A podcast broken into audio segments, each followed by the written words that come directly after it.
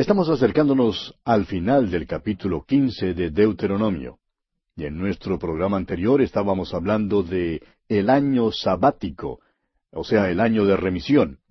Y vimos cómo cada siete años los israelitas debían hacer remisión. Y al final dijimos que los esclavos debían también ser liberados en el séptimo año.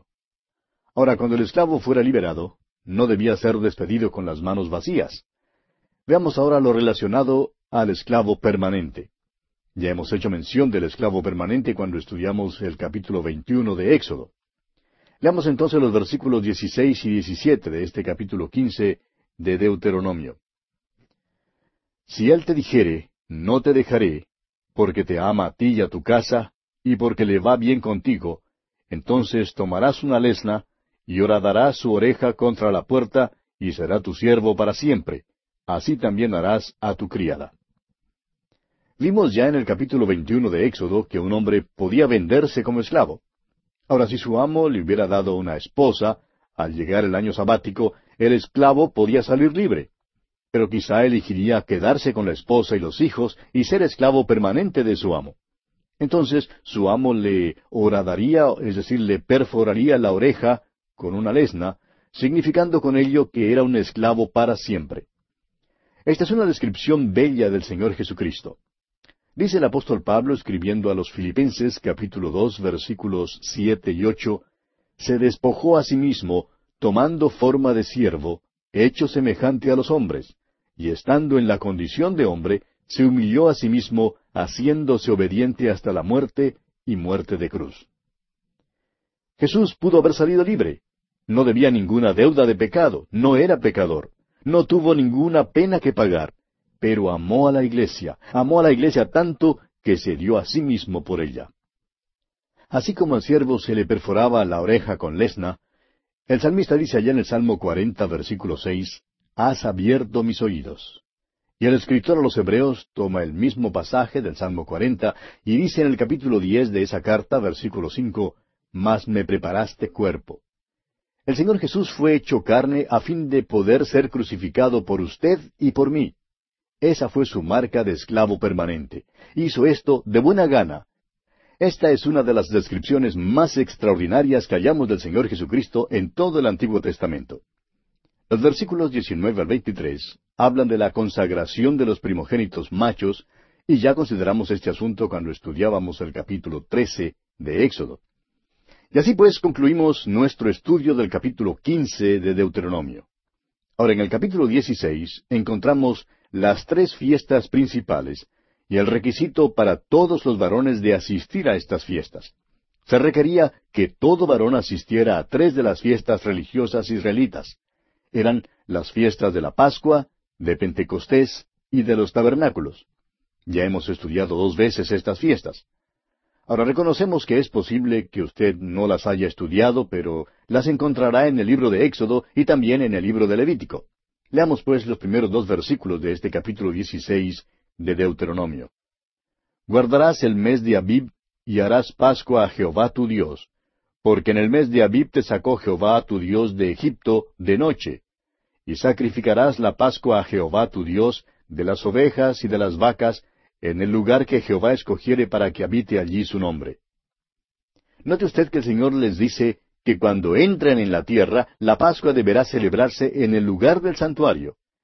Esta era una de las tres veces en el año cuando todos los varones debían aparecer delante del Señor. Leamos ahora los versículos cinco al ocho. No podrás sacrificar la Pascua en cualquiera de las ciudades que Jehová tu Dios te da, sino en el lugar que Jehová tu Dios escogiere para que habite allí su nombre, sacrificarás la Pascua por la tarde a la puesta del sol a la hora que saliste de Egipto. Y la asarás y comerás en el lugar que Jehová tu Dios hubiere escogido, y por la mañana regresarás y volverás a tu habitación. Seis días comerás pan sin levadura, y el séptimo día será fiesta solemne a Jehová tu Dios. No trabajarás en él. Ese fue el reglamento en cuanto a la Pascua. Debía ser celebrada en Jerusalén y todos los varones debían aparecer en aquella ocasión. Pasemos ahora a considerar la fiesta del Pentecostés. Leamos los versículos nueve y diez de este capítulo dieciséis de Deuteronomio. Siete semanas contarás desde que comenzare a meterse la hoz en las mieses comenzarás a contar las siete semanas. Y harás la fiesta solemne de las semanas a Jehová tu Dios. De la abundancia voluntaria de tu mano será lo que dieres, según Jehová tu Dios te hubiere bendecido. Esta fiesta de las semanas también se llamaba la fiesta de la siega y de las primicias.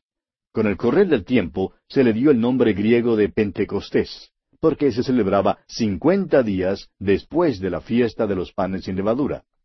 Esta era una fiesta de regocijo y se requería también la asistencia de todos los varones. Veamos ahora la fiesta de los tabernáculos. Veamos el versículo 13. La fiesta solemne de los tabernáculos harás por siete días, cuando hayas hecho la cosecha de tu era y de tu lugar. Esta era otra fiesta de regocijo. Duraba siete días y también debía ser guardada en el lugar designado por el Señor. Más tarde ese lugar fue Jerusalén. Leamos ahora los versículos 16 y 17. Tres veces cada año aparecerá todo varón tuyo delante de Jehová tu Dios en el lugar que él escogiere, en la fiesta solemne de los panes sin levadura, y en la fiesta solemne de las semanas, y en la fiesta solemne de los tabernáculos. Y ninguno se presentará delante de Jehová con las manos vacías cada uno con la ofrenda de su mano, conforme a la bendición que Jehová tu Dios te hubiere dado. Estas son las tres fiestas que debían ser celebradas en Jerusalén y en las cuales se requería la presencia de todo varón. Tres veces al año debían viajar a Jerusalén para guardar con regocijo estas fiestas. Debían llegar delante del Señor con alegría. Leamos ahora el versículo 18 de este capítulo 16 de Deuteronomio. Jueces y oficiales pondrás en todas tus ciudades que Jehová tu Dios te dará en tus tribus, los cuales juzgarán al pueblo con justo juicio. El Palacio de Justicia en aquel entonces no era un edificio que quedaba en el centro del pueblo, ni siquiera en la plaza. Estaba situado al borde de la ciudad, en la puerta de la muralla alrededor de la ciudad. El motivo para ello era que este era un lugar donde todos los ciudadanos entraban o salían de la ciudad.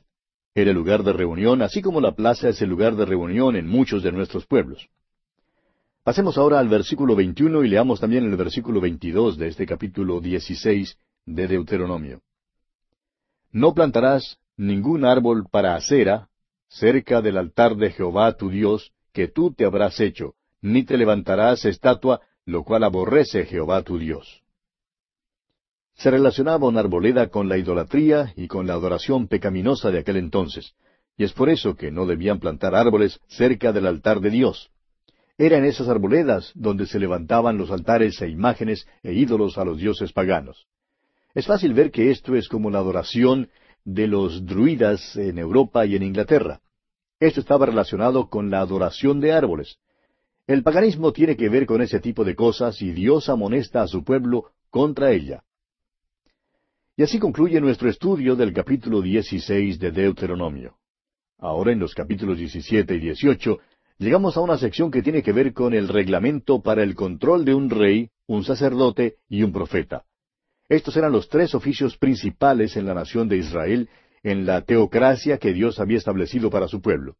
Había reglamentos para cada uno de estos oficios. Leamos pues el primer versículo de este capítulo 17 de Deuteronomio.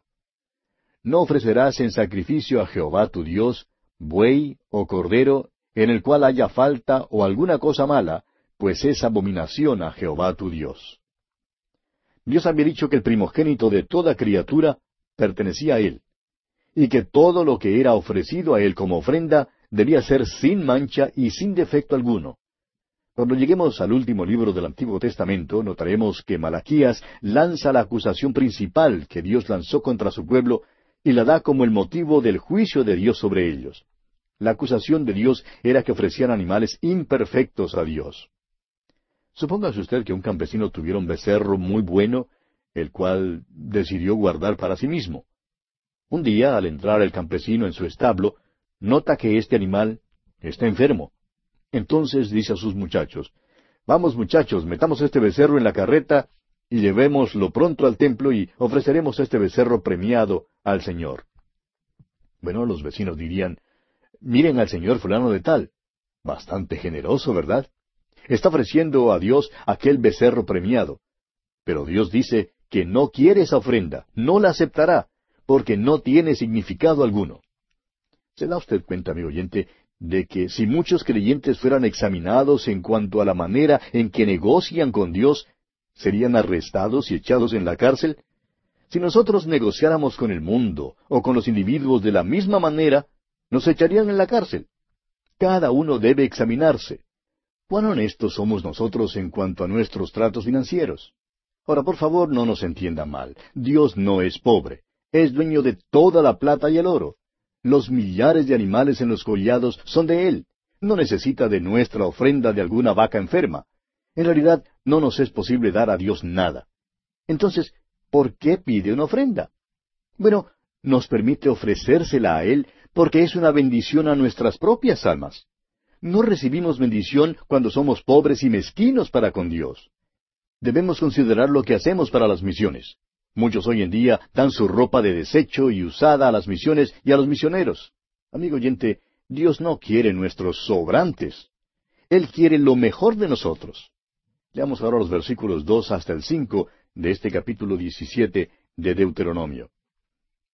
Cuando se hallare en medio de ti, en alguna de tus ciudades que Jehová tu Dios te da, hombre o mujer que haya hecho mal ante los ojos de Jehová tu Dios, traspasando su pacto, que hubiere ido y servido a dioses ajenos, y se hubiere inclinado a ellos, ya sea al sol, o a la luna, o a todo el ejército del cielo, lo cual yo he prohibido, y te fuere dado aviso, y después que oyeres y hubieres indagado bien, la cosa pareciere de verdad cierta, que tal abominación ha sido hecha en Israel, entonces sacarás a tus puertas al hombre o a la mujer que hubiere hecho esta mala cosa, sea hombre o mujer, y los apedrearás, y así morirán.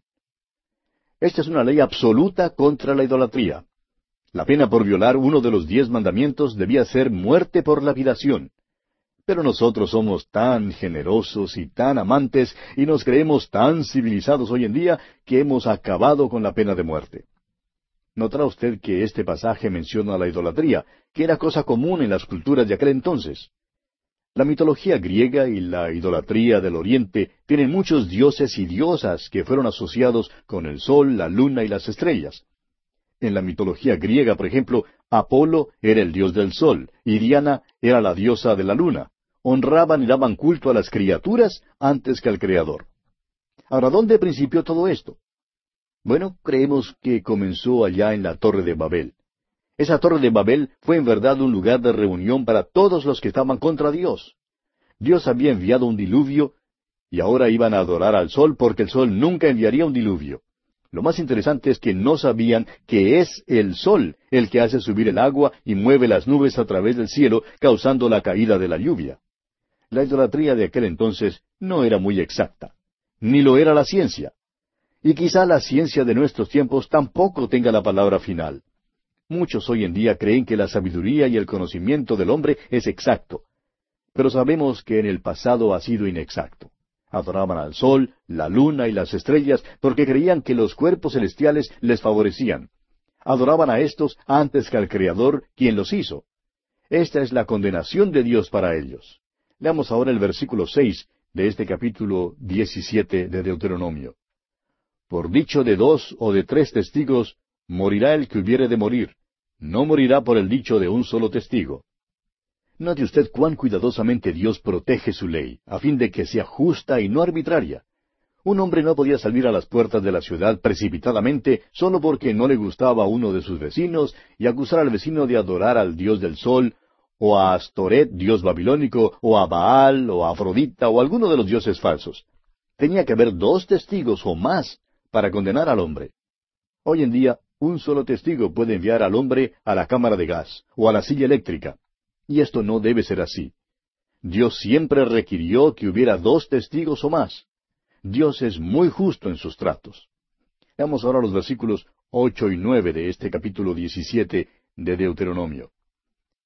Cuando alguna cosa te fuere difícil en el juicio, entre una clase de homicidio y otra, entre una clase de derecho legal y otra, y entre una clase de herida y otra, en negocios de litigio en tus ciudades, entonces te levantarás y recurrirás al lugar que Jehová tu Dios escogiere.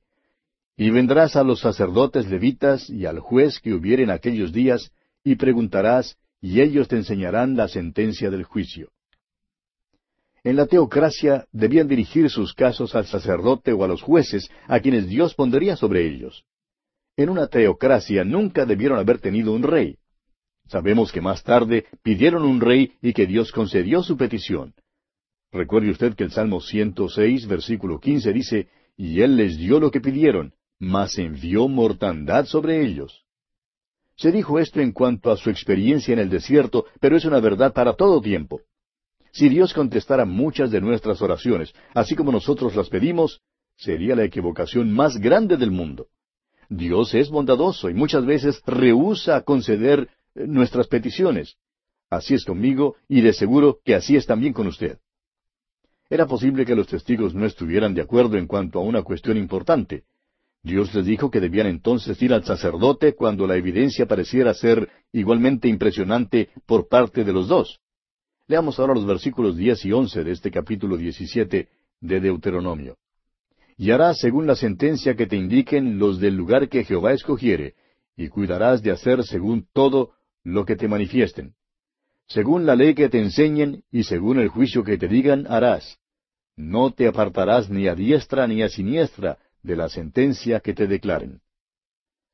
La ley no abordaba toda situación. Los desacuerdos debían ser llevados al sacerdote y luego debían obrar de acuerdo con la decisión dada.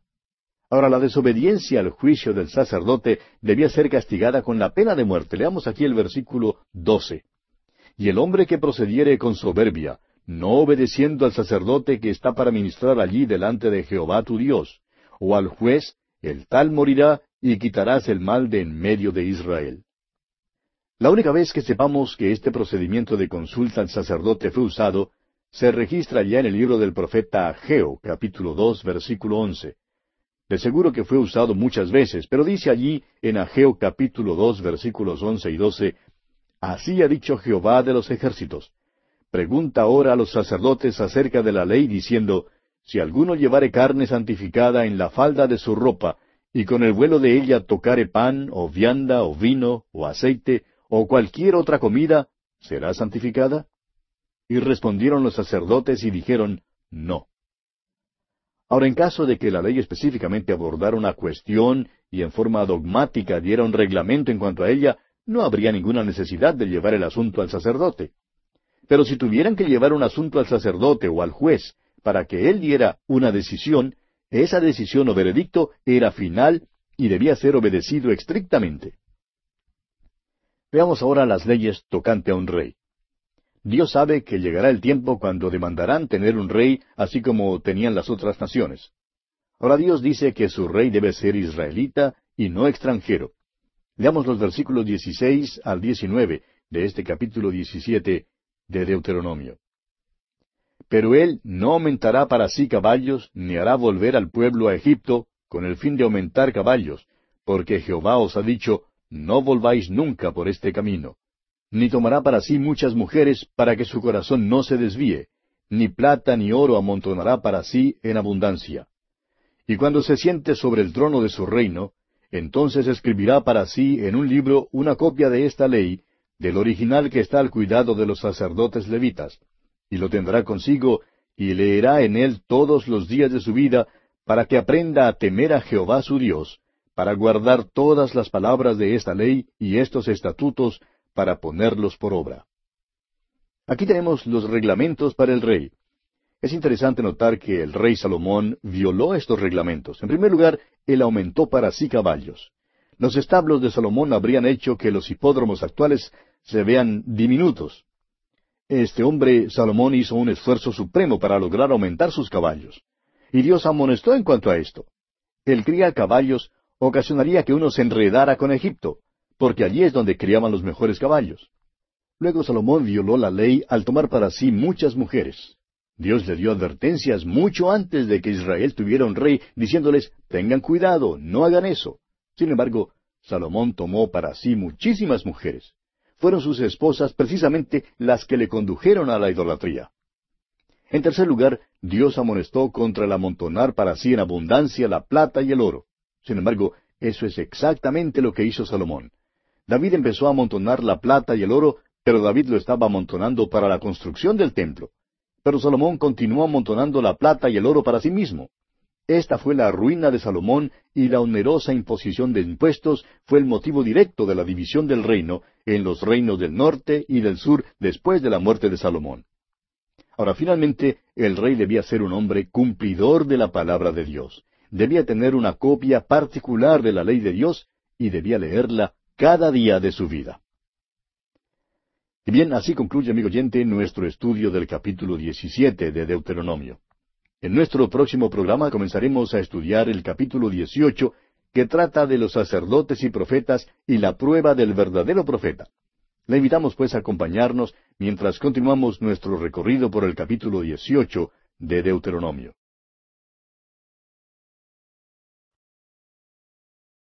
Continuando nuestro estudio en el libro de Deuteronomio, llegamos hoy al capítulo 18.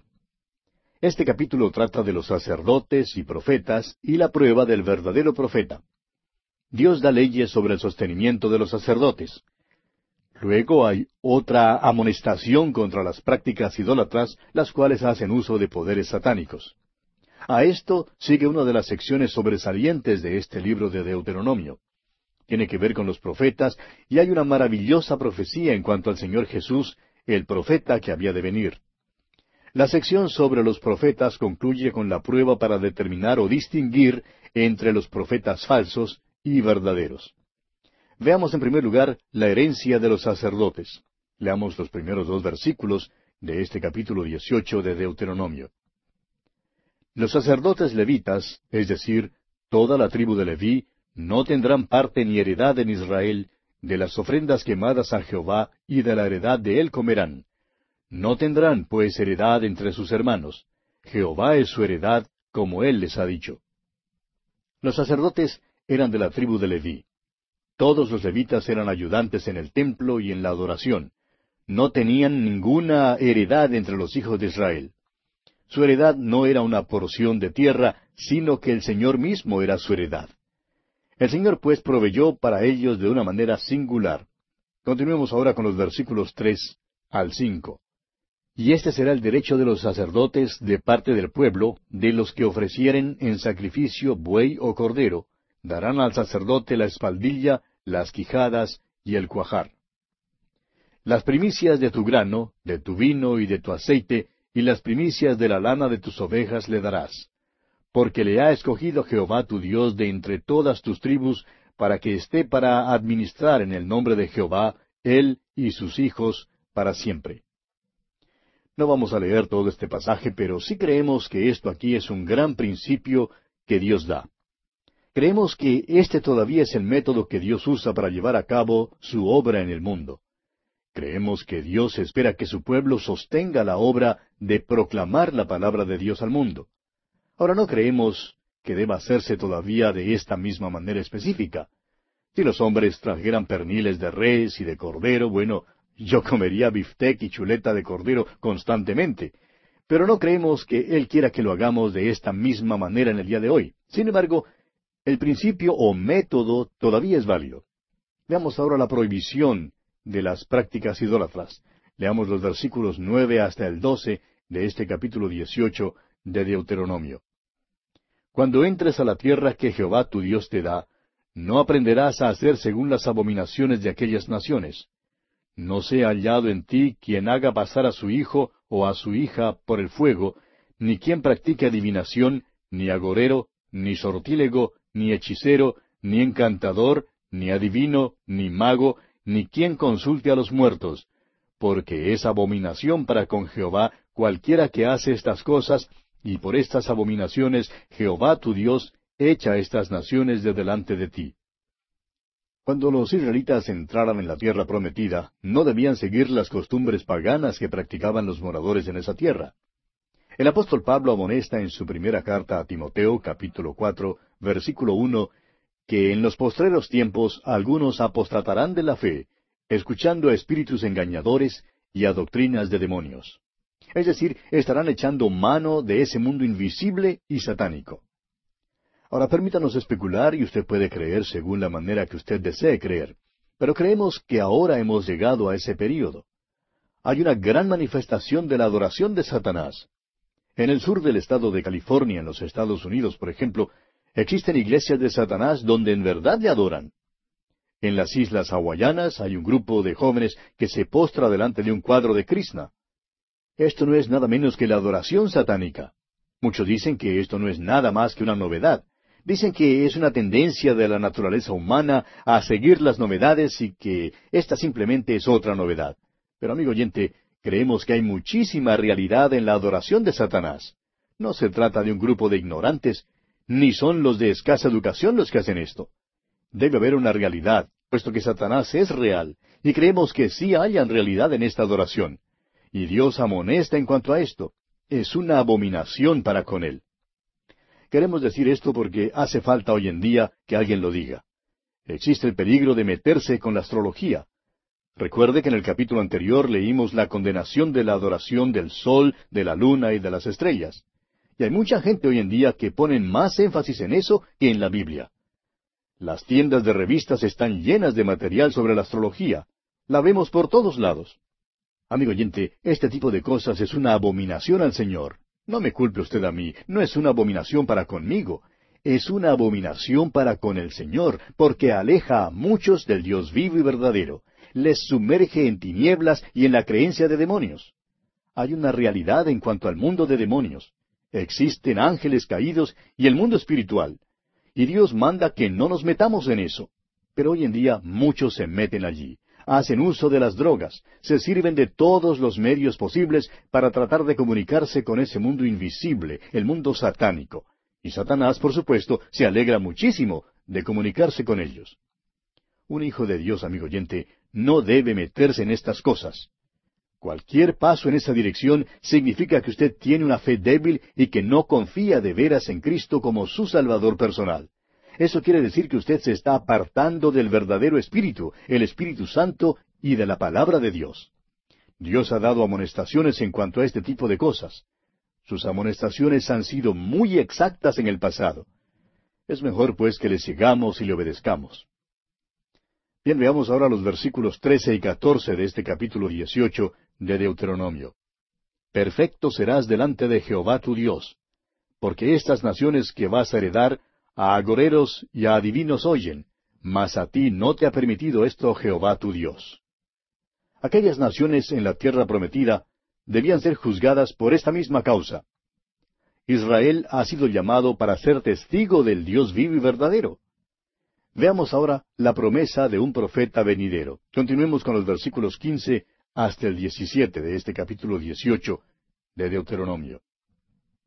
Profeta de en medio de ti, de tus hermanos, como yo, te levantará Jehová tu Dios, a él oiréis, conforme a todo lo que pediste a Jehová tu Dios en Horeb el día de la asamblea, diciendo, No vuelva yo a oír la voz de Jehová mi Dios, ni vea yo más este gran fuego, para que no muera. Y Jehová me dijo, han hablado bien en lo que han dicho. Los hijos de Israel debían escuchar a los profetas. ¿Por qué? Porque hablaban la verdad. Eso es lo principal, eso es lo fundamental. Pero la segunda razón por la cual debían escuchar a sus profetas era porque se les estaba preparando para escuchar al mensajero final, al profeta final, al Señor Jesucristo. Algunos todavía preguntan por qué Dios no se revela en el día de hoy. Amigo oyente, en la persona del Señor Jesucristo, Dios puso el punto final a la frase. Dios escribió el terminado al final del libro. Dios puso las últimas comillas a la cita. No tiene nada más que decir al mundo que lo que ha dicho en Jesucristo. Debemos, pues, escucharle a Él. Debemos atenderle a Él. Usted recordará que en la transfiguración Dios el Padre dijo allá en Mateo 17:5, Este es mi Hijo amado, en quien tengo complacencia, a Él oíd. Amigo oyente, escúchele a Él. Él es la palabra final. El Señor Jesucristo es la revelación final, completa y última de Dios al hombre. Esto es lo que Moisés está diciendo aquí en el libro de Deuteronomio. Leamos ahora los versículos 18 y 19. Profeta les levantaré de en medio de sus hermanos como tú, y pondré mis palabras en su boca, y él les hablará todo lo que yo le mandare. Mas a cualquiera que no oyere mis palabras que él hablare en mi nombre, yo le pediré cuenta. Usted recordará que el Señor Jesucristo dijo lo mismo allá en el capítulo catorce del Evangelio según San Juan, versículo diez. Dijo que las palabras que hablaban no eran de Él, sino del Padre. En el capítulo cinco, versículo treinta del Evangelio de Juan, y muchas veces en el capítulo seis, el Señor Jesús dice que Él no vino para hacer su propia voluntad, sino para hacer la voluntad del Padre. Después que terminó el ministerio terrenal del Señor, él oró en aquella gran oración sumo sacerdotal, en la cual da su informe final al Padre, allá en el capítulo 17 de San Juan, diciendo, He acabado la obra que me diste que hiciese. Ha hablado todo lo que el Padre quería que se dijera. No hay nada más que hablar. Si Dios hablara desde el cielo en este mismo momento, no diría nada que ya no ha sido dicho por Él. Simplemente se repetiría. Todo lo que intenta decirnos a usted y a mí, amigo oyente, se encuentra en la persona de Cristo. Ese es el motivo por el cual no debemos meternos con la astrología. Es la tendencia de la naturaleza humana querer explorar lo desconocido, saber acerca del futuro. Hay un deseo insaciable de explorar lo misterioso. Hay algo de ese espíritu de Cristóbal Colón en todos nosotros. Ahora mismo estamos explorando el espacio y las profundidades de los océanos. Nos gusta lograr conocimiento de nuevas áreas. No solo hacemos esto en el espacio, sino también en el tiempo. El hombre quiere conocer algo en cuanto a aquel futuro misterioso. Abraham era pionero, salió hacia lo desconocido. Ahora la diferencia era que él salió para obedecer el llamamiento de Dios. Salió sin saber a dónde iba, pero Dios sabía a dónde iba y era Dios quien le estaba guiando. Esto es diferente. Eso no es tratar de guiarse por la astrología. Los hombres tienen ansiedad en cuanto al futuro. Siempre existe la pregunta, ¿qué de mañana? El futuro es una puerta cerrada. La memoria sí le puede llevar al pasado, pero no hay ningún vehículo que le lleve al futuro. Es más, hay un letrero grande escrito en la puerta del futuro que dice prohibido entrar. Hoy era mañana solamente ayer. El hombre está limitado en cuanto al tiempo y también en cuanto al espacio.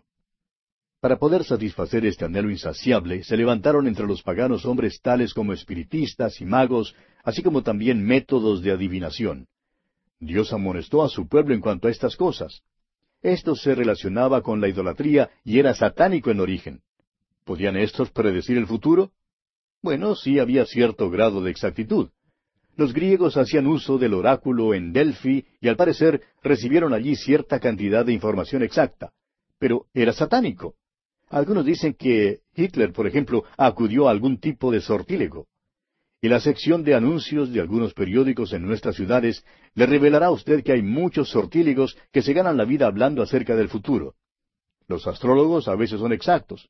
Muchas de sus predicciones son tan generales que tienen que ser exactas para algunos. Pero ¿no se da usted cuenta, amigo oyente, que al hombre nunca le ha sido dado dominio sobre el futuro? El hombre no tiene ninguna autoridad sobre el futuro. Solo Dios puede predecir el futuro. Pertenece a Él. Ese es el carácter singular de la palabra de Dios.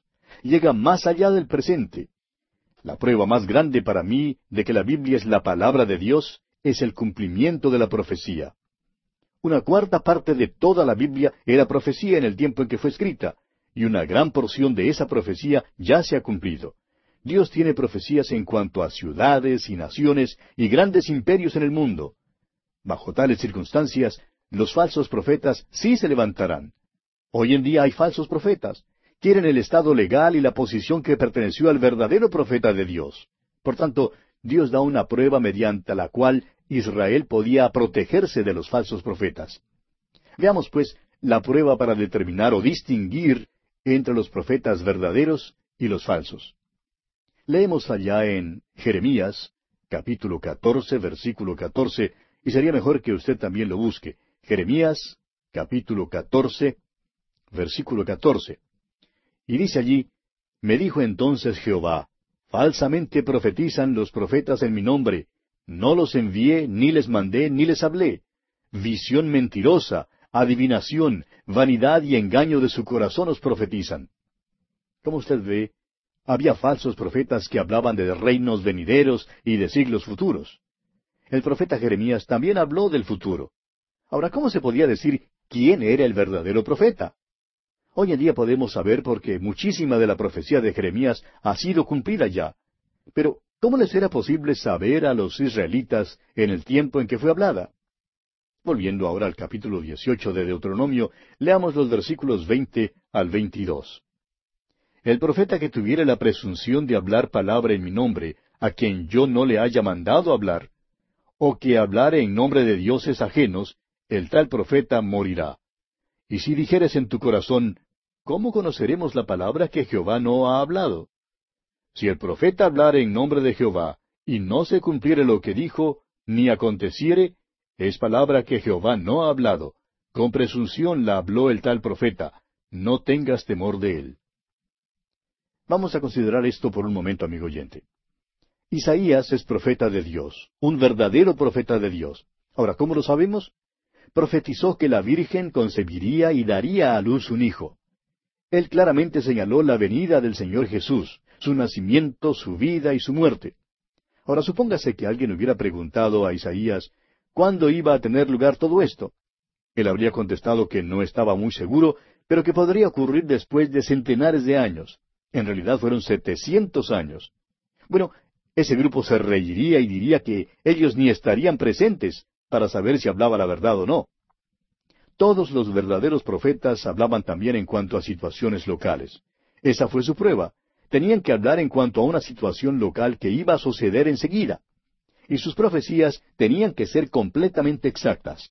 No podían errar en ninguna parte de su profecía. Cualquier inexactitud enseguida les descalificaría como un verdadero profeta de Dios. Ahora miremos una vez más a Isaías. Él profetizó el nacimiento virginal y hoy en día podemos mirar dos mil años atrás al cumplimiento de esa profecía y saber que fue exacta. Pero ¿cómo podía saber eso la gente de aquel entonces? Bueno, podían saber porque Isaías fue al rey Ezequías y le dijo que no tuviera miedo. Había un ejército asirio de unos trescientos mil soldados ávidos de empezar el arco, los cuales rodeaban la ciudad, pero Isaías dijo que ni una sola flecha entraría a la ciudad. Estos asirios habían conquistado otras naciones y estaban allí para conquistar a Jerusalén y para llevar al cautiverio a Israel. Pero Isaías le dijo a Ezequías que no los temiera. Todos estos muchachos del ejército asirio tenían arco y flecha. Era de esperarse que uno de esos tipos dejara ir volando alguna flecha sobre la muralla simplemente para ver si le era posible darle a alguien. Era de esperarse que entre un ejército de trescientos mil hombres hubiera un soldado ávido de disparar la flecha. Ahora, si una flecha entraba en la ciudad, Isaías perdía su posición como verdadero profeta de Dios. Pero ¿sabe usted, amigo oyente, que ninguna flecha entró en la ciudad? ni siquiera una. Isaías, pues, salió bien con su profecía. Hubo otras veces cuando Isaías habló en cuanto a una situación local y sucedió así como había dicho. El verdadero profeta, pues, tenía que acertar el ciento por ciento de las veces que profetizaba. Ahora, ¿qué de los falsos profetas hoy en día? Hay falsos profetas que predicen en cuanto al fin del mundo. Ha habido profetas durante la guerra, los cuales predijeron que la guerra terminaría en cierto día pero se equivocaron. Un verdadero profeta debe ser exacto en todo detalle. Pero ¿sabía usted que no hay ninguna amonestación hoy en día en cuanto a los falsos profetas para la iglesia? ¿Y sabe por qué no? Porque no hay más profecía para ser revelada. Toda ha sido revelada ya en el Señor Jesucristo y en su palabra. Nuestra amonestación hoy en día no es en cuanto a los falsos profetas. Nuestra amonestación hoy es en cuanto a los falsos maestros. El apóstol Pedro habla de esto en su segunda carta, capítulo dos, versículo uno, cuando dice, Pero hubo también falsos profetas entre el pueblo, como habrá entre vosotros falsos maestros.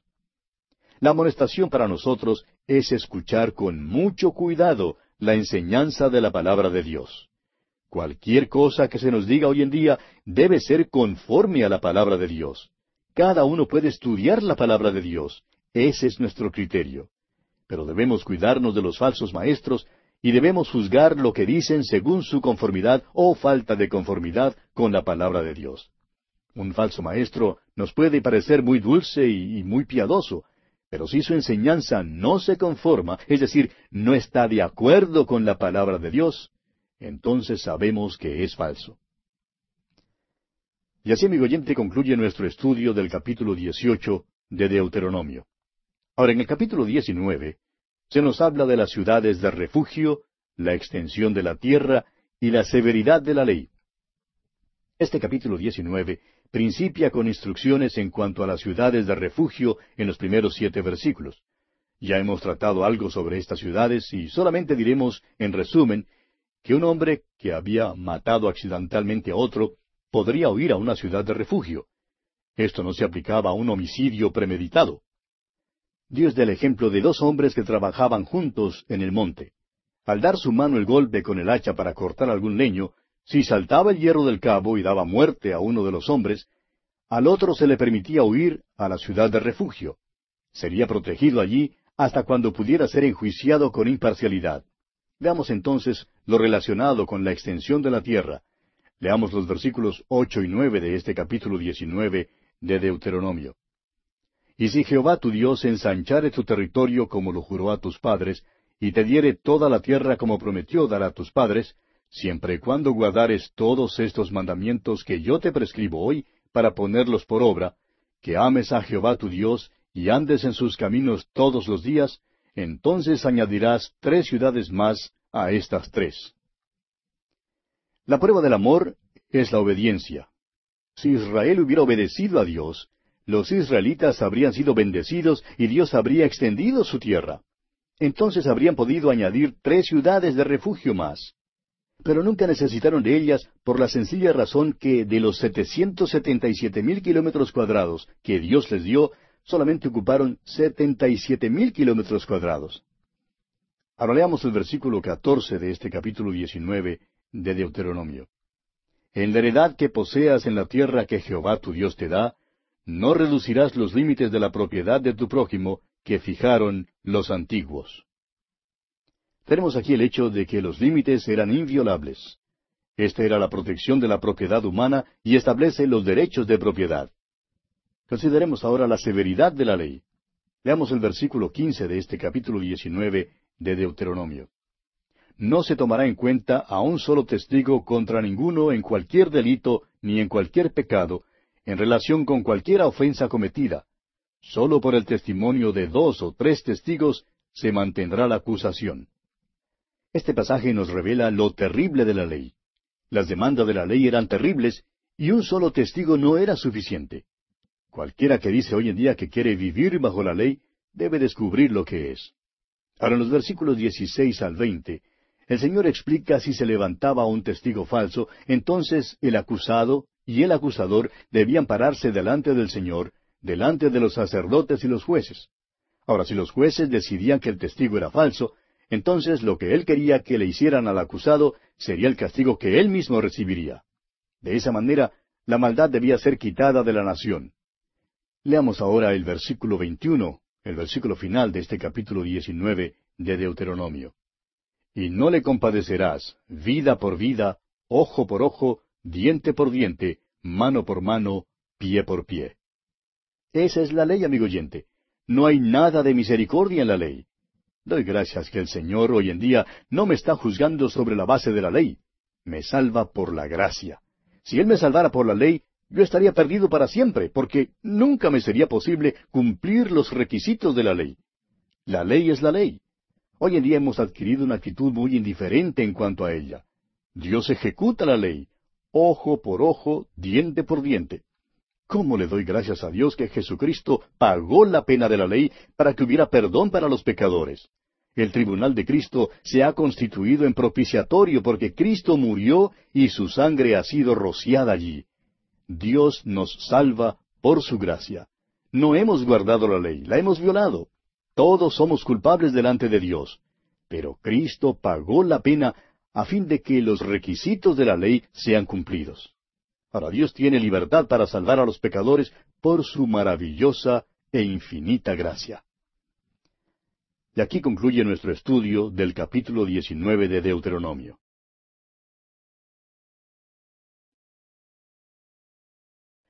Continuando nuestro recorrido por el libro de Deuteronomio, llegamos hoy al capítulo veinte. En este capítulo encontramos las leyes sobre la guerra. Este libro de Deuteronomio es un libro muy práctico. Se refiere a la vida según la vivimos hoy en día. Esta es la ley que fue dada a Israel, pero hay aquí ciertos principios fundamentales, los cuales contribuirían a la felicidad y al bienestar del género humano si fueran incorporados en nuestro vivir hoy en día. El problema hoy es que tenemos una sociedad integrada por personas que desconocen la Biblia. En la gran mayoría de nuestros países, por no decir que en todos ellos, los legisladores del día de hoy no saben nada en cuanto a la palabra de Dios. Los errores crasos que hacen en sus planes de acción y en su política son suficientes como para causarnos lágrimas y gemidos, acaso no alaridos de dolor. Estos hombres se hallan lejos de Dios y no le siguen de ninguna manera. Este libro de Deuteronomio aborda problemas que los dirigentes políticos se han esforzado por analizar y resolver a su propia manera. Han luchado con estos problemas por muchos años. Algunos países han tenido dificultad en reclutar a los jóvenes para el servicio militar. Es que los jóvenes tienen dificultad en saber las condiciones en que un hombre debe servir a su patria o no servirla. Israel tenía estos mismos problemas. Dios dio ciertos reglamentos muy fundamentales que excusarían a un hombre de ir a la guerra. Francamente, amigo oyente, creemos que si nuestros gobiernos prestaran más atención a la ley de Dios, no tendríamos que afrontar las dificultades que afrontamos. Veamos pues las leyes sobre la guerra. Leamos el primer versículo de este capítulo veinte de Deuteronomio. Cuando salgas a la guerra contra tus enemigos, si vieres caballos y carros y un pueblo más grande que tú, no tengas temor de ellos, porque Jehová tu Dios está contigo, el cual te sacó de tierra de Egipto. Aquí hay algo que era de mucha importancia para Israel, y creemos que es importante para nosotros hoy en día. Usted quizás ha visto esos pequeños letreros que proclaman Amor sí, guerra no. Ahora eso parece un buen lema, pero como tantos otros lemas, no tiene sentido. Debido a que vivimos en un mundo pecaminoso, donde el corazón del hombre es perverso, hay tiempos cuando es necesario hacer la guerra. Hay tiempos cuando necesitamos protegernos. Hay guerras en las cuales Dios está a favor de un lado. Napoleón dijo que Dios estaba a favor del lado que tenía los batallones más grandes. Pero Napoleón descubrió que eso no es verdad porque él mismo ganó algunas batallas cuando no tenía el batallón más grande. Continuemos leyendo los versículos dos hasta el cuatro de este capítulo veinte. Y cuando os acerquéis para combatir, se pondrá en pie el sacerdote y hablará al pueblo, y les dirá, Oye Israel, vosotros os juntáis hoy en batalla contra vuestros enemigos. No desmaye vuestro corazón, no temáis, ni os azoréis, ni tampoco os desalentéis delante de ellos. Porque Jehová vuestro Dios va con vosotros para pelear por vosotros contra vuestros enemigos, para salvaros. Esto es algo que tiene mucha importancia, amigo oyente. Dios les mandó que hicieran guerra contra estas naciones y les prometió estar con ellos. Ahora leamos el versículo cinco. Y los oficiales hablarán al pueblo diciendo, ¿Quién ha edificado casa nueva y no la ha estrenado? Vaya y vuelva hacia su casa, no sea que muere en la batalla y algún otro la estrene. Ahora Dios da cuatro condiciones bajo las cuales un hombre estaría exento de salir a la batalla. Si un hombre había construido una casa nueva y todavía no había tenido la oportunidad de vivir en ella, no tenía que subir a la batalla. ¿Por qué? Porque su corazón estaría en aquella casa nueva. Había puesto su corazón y su afecto en ella. Quería vivir en esa casa nueva y debía tener la oportunidad de vivir en ella. Ahora leamos el versículo seis. ¿Y quién ha plantado viña y no ha disfrutado de ella? Vaya y vuelva hacia su casa, no sea que muere en la batalla y algún otro la disfrute. Los israelitas eran labradores, y la plantación de una viña era el trabajo u ocupación de este hombre. Acababa de sembrar un viñedo. No había tenido la oportunidad de comer todavía ni una uva de su viña, y por tanto no tiene que ir a la batalla. Su corazón está puesto allí en ese viñedo. Su interés está allí. Puede entonces quedarse hasta cuando coma de él, hasta que se establezca como labrador. De otro modo, corre el riesgo de ser muerto en la batalla y otro segaría el fruto de su labor. Esto es muy interesante, ¿no le parece? Ahora el versículo siete. ¿Y quién se ha desposado con mujer y no la ha tomado? Vaya y vuelva hacia su casa, no sea que muera en la batalla y algún otro la tome. Aquí tenemos a un joven que está comprometido para casarse con una señorita y la reclutan. Ahora, pero no tiene que ir a la batalla. Está enamorado de esa señorita y quiere casarse con ella. Déjenle pues quedarse en casa y déjenle casarse con la joven. Allí es donde está su corazón y él no tiene que salir a la guerra. Ahora el versículo ocho dice, Y volverán los oficiales a hablar al pueblo y dirán, ¿Quién es hombre medroso y pusilánime? Vaya y vuelva hacia su casa, y no apoque el corazón de sus hermanos como el corazón suyo. Podría haber un hombre el cual admitiera con toda franqueza que es cobarde. Tiene miedo de luchar y no quiere luchar, quiere quedarse en casa. Vemos pues aquí cuatro motivos buenos por los cuales un hombre quedaba exento de ir a la guerra. Quizás los primeros motivos no hubieran hecho que me quedara en casa, pero este último motivo sí habría hecho que me quedara en casa. Si un hombre tiene miedo, si es medroso, no debe salir a la guerra. Creo que yo por miedo me habría quedado en casa. Esta ley se aplicó al ejército de Gedeón. Gedeón empezó con algunos cuantos hombres, realmente había unos miles, y terminó con trescientos hombres. Ahora, ¿cómo fueron apartados? Llegaron a las aguas y algunos de los hombres se doblaron sobre sus rodillas para beber. Había otros que lamieron las aguas con su lengua, como lame el perro, y estaban listos para luchar. Estaban muy ansiosos de matar al enemigo y terminar su trabajo. Querían proteger y salvar a la nación. Por tanto, ellos fueron los que salieron a la batalla y los otros fueron enviados a sus casas. Usted se habrá enterado por las noticias del caso de un sinnúmero de jóvenes que no quieren prestar el servicio militar obligatorio y en señal de protesta queman sus tarjetas de reclutamiento. Bueno, simpatizamos hasta cierto punto con muchos de estos jóvenes, pero en lugar de tratar de culpar al gobierno y a todos los demás, debieran simplemente confesar que tienen miedo de ir a luchar. Ese es un buen motivo. Eso sí me habría eximido a mí de ir a la batalla, de eso estoy seguro. Dios dice aquí que Él quiere que su pueblo sepa dos cosas antes de que entren en la guerra. En primer lugar, deben saber que Dios está con ellos y que va con ellos. En segundo lugar, deben ser entusiastas en cuanto a la guerra.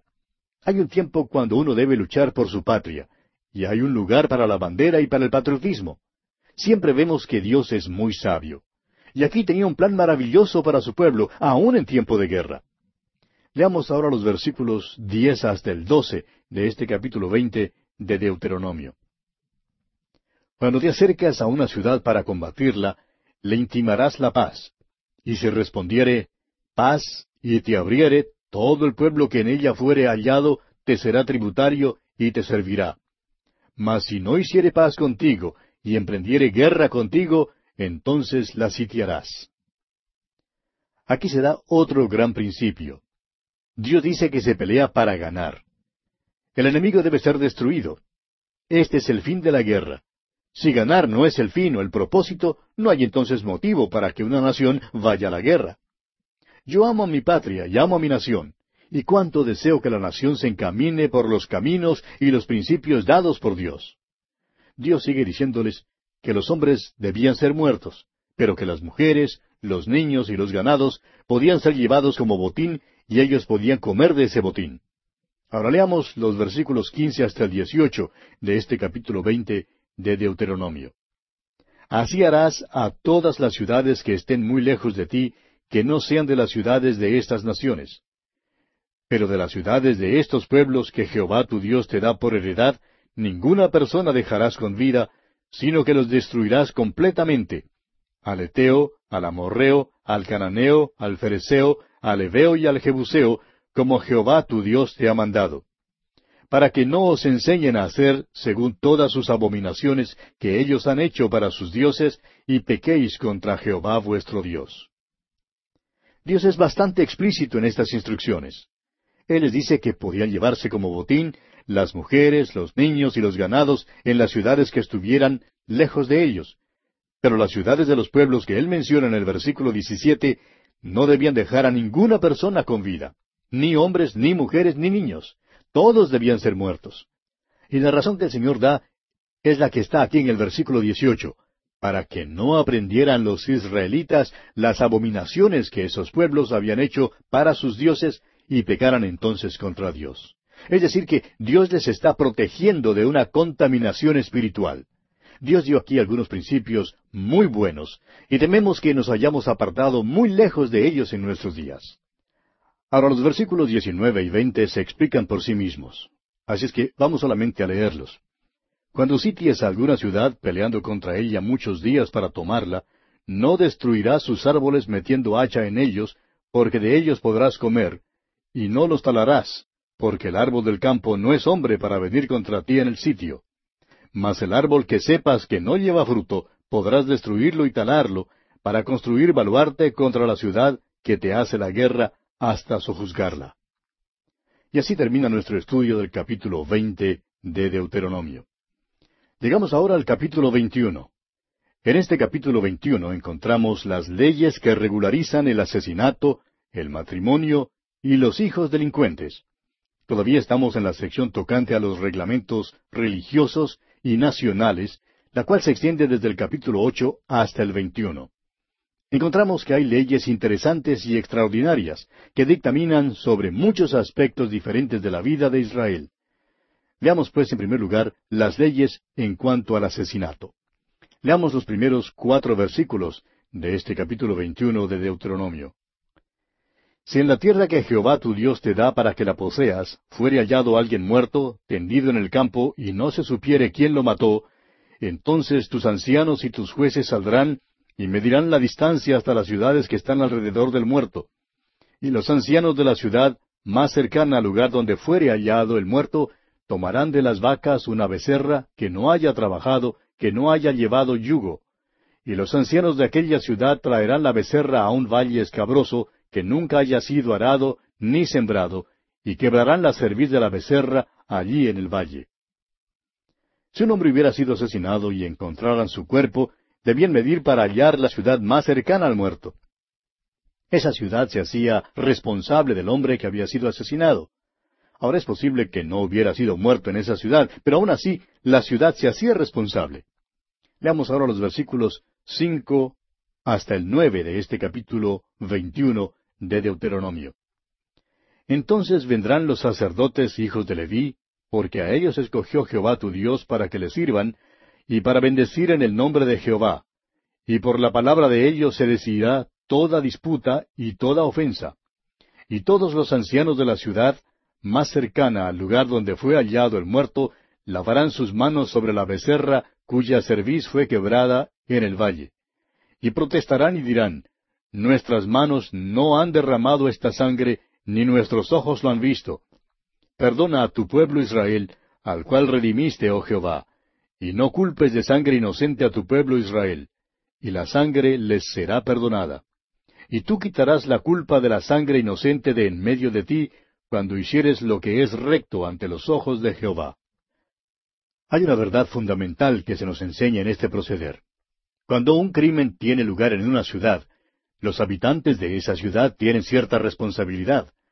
Creemos que al fin los ciudadanos interesados en proteger la propiedad y el orden en nuestras ciudades hoy en día reclamarán una ley semejante. Reclamarán que la ley sea ejecutada para acabar con los crímenes que suceden. Dios hace responsable a una comunidad. Aun si el asesinato no fuera cometido en la ciudad, la ciudad todavía era responsable. Los ancianos de esa ciudad debían venir y pedir perdón por la ciudad, y se les concedería el perdón. Dios así lo dispuso para que no se pudiera rehuir la responsabilidad en Israel. Nos preguntamos si hay alguna parte en nuestros países donde piensen en pedir perdón a Dios por los muchos crímenes y por las muchas cosas que suceden. Es una cosa decir que la situación es terrible, que las cosas andan mal, pero es otra cosa llegar a Dios para pedirle perdón por la nación. Dios, perdónanos hoy día nuestros pecados. ¿Sabe usted, amigo oyente, que Cristo fue muerto fuera de la ciudad? Así fue, y fue su muerte la que pudo salvar a sus asesinos. Creemos que el centurión romano, el que estaba encargado de su muerte, es uno de los hombres que fue salvo. Ahora los versículos diez hasta el 17 dan leyes que gobiernan el matrimonio con una esposa cautiva y leyes que dictaminan los derechos del primogénito en el caso de un hombre que tiene dos esposas y ama a una y aborrece a la otra. Veamos ahora las leyes concernientes a los hijos delincuentes. Leamos los versículos 18 al 21 de este capítulo 21 de Deuteronomio. Si alguno tuviera un hijo contumaz y rebelde, que no obedeciera la voz de su padre ni a la voz de su madre, y habiéndole castigado no les obedeciere, entonces lo tomarán su padre y su madre, y lo sacarán ante los ancianos de su ciudad y a la puerta del lugar donde viva.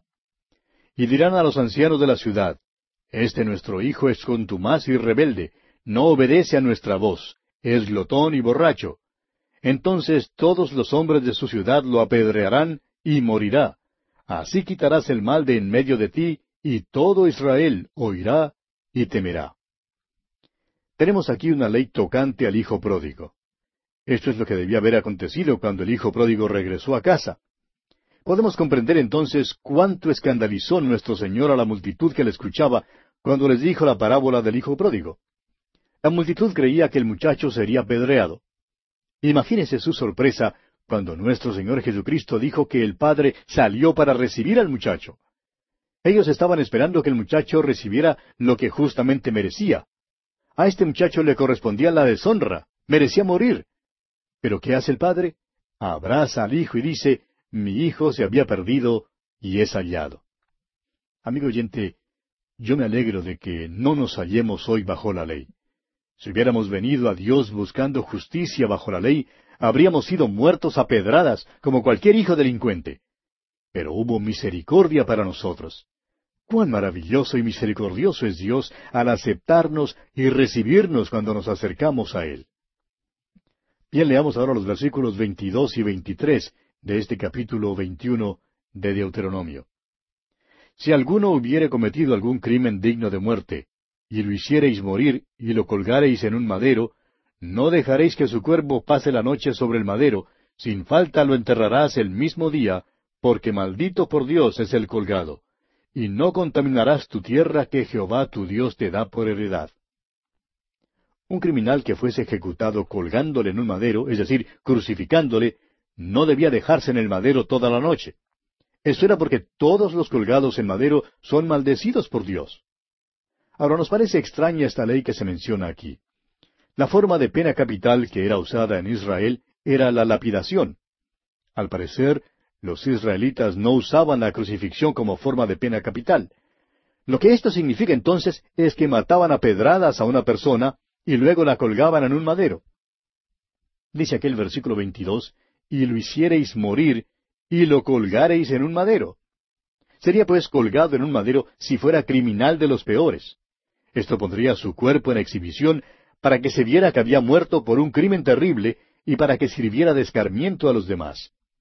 El cuerpo era quitado del madero al anochecer y debía ser enterrado. Ahora el motivo para esto era que había una maldición sobre el que fuera colgado en un madero. Creemos que ni Moisés ni los hijos de Israel se dieron cuenta del significado completo de esta ley. El apóstol Pablo, escribiendo su carta a los Gálatas, capítulo tres, versículo trece, habla en cuanto a esta declaración de la ley y se la aplica a Cristo. Dice, Cristo nos redimió de la maldición de la ley, hecho por nosotros maldición, porque escrito está, maldito todo el que es colgado en un madero. En los tiempos de nuestro Señor, Él fue entregado en manos de los romanos para la ejecución. Ellos gobernaban en Palestina y por tanto la pena de muerte sólo podía ser ejecutada en Roma. Nuestro Señor fue crucificado sobre una cruz romana. Roma entregó la decisión de crucificarle y él fue puesto en un madero.